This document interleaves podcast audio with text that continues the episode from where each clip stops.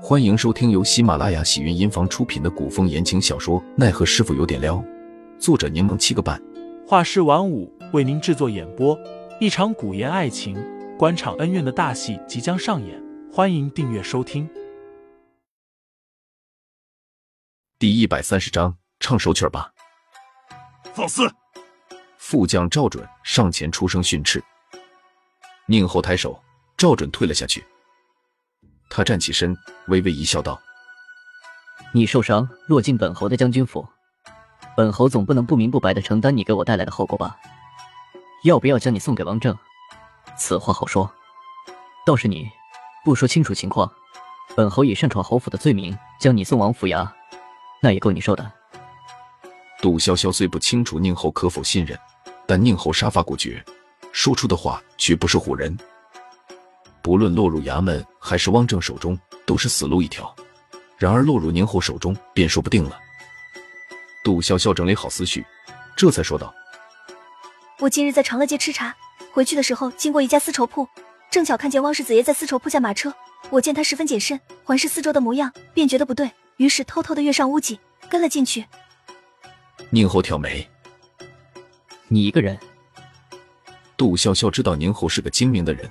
于是说道：“我是与小师傅一起去喝茶的，也就是凌寒。不过他总是管我，所以我找借口离开，又与他说我要吃陈记的山茶饼，让他去买了。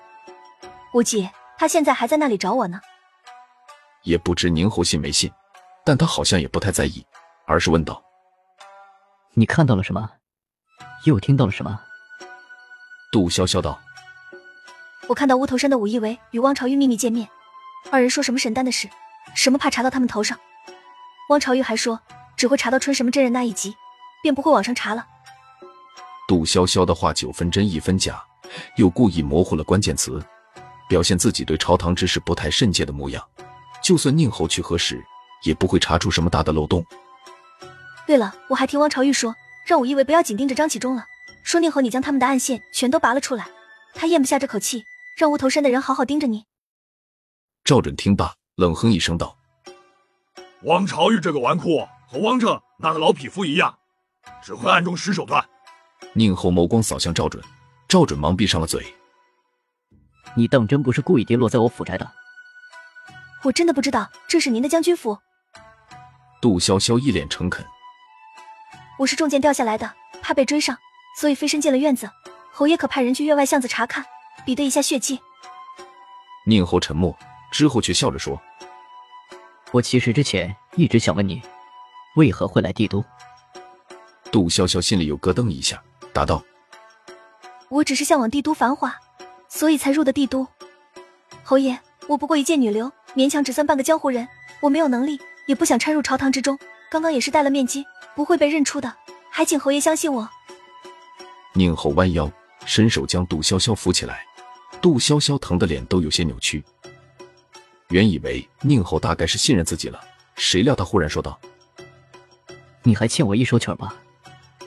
杜潇潇愣了下，“啊，现在唱吧，唱的好听，本侯便放了你。”杜潇潇怔愣在原地，都这个时候了，还有心情听曲儿？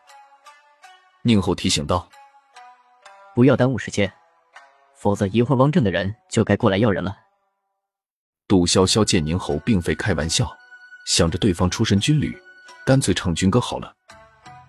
他只能忍着疼痛，张口唱了起来。因为气息不足，唱的断断续续，也不甚好听。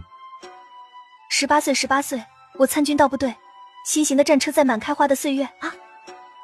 随着杜潇潇的一声惊叫，背后的利剑被拔出，他双眼发昏，整个人直接晕了过去。宁侯揽着对方的腰肢。避免人滑落在地上，他眯了眯眼，勾唇笑道：“十八岁参军，也太晚了点。”杜潇潇再次醒来，是在一辆马车上，赶车的人正是宁侯的副将赵准。宁侯这是后悔了，要将我送去永安王府。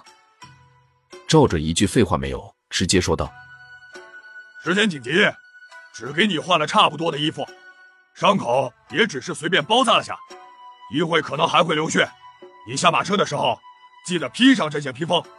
赵准将披风丢进马车内。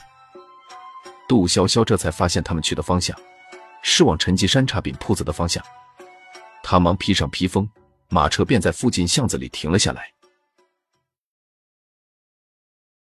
听众老爷们，本集已播讲完毕，欢迎订阅专辑，投喂月票支持我，我们下集再见。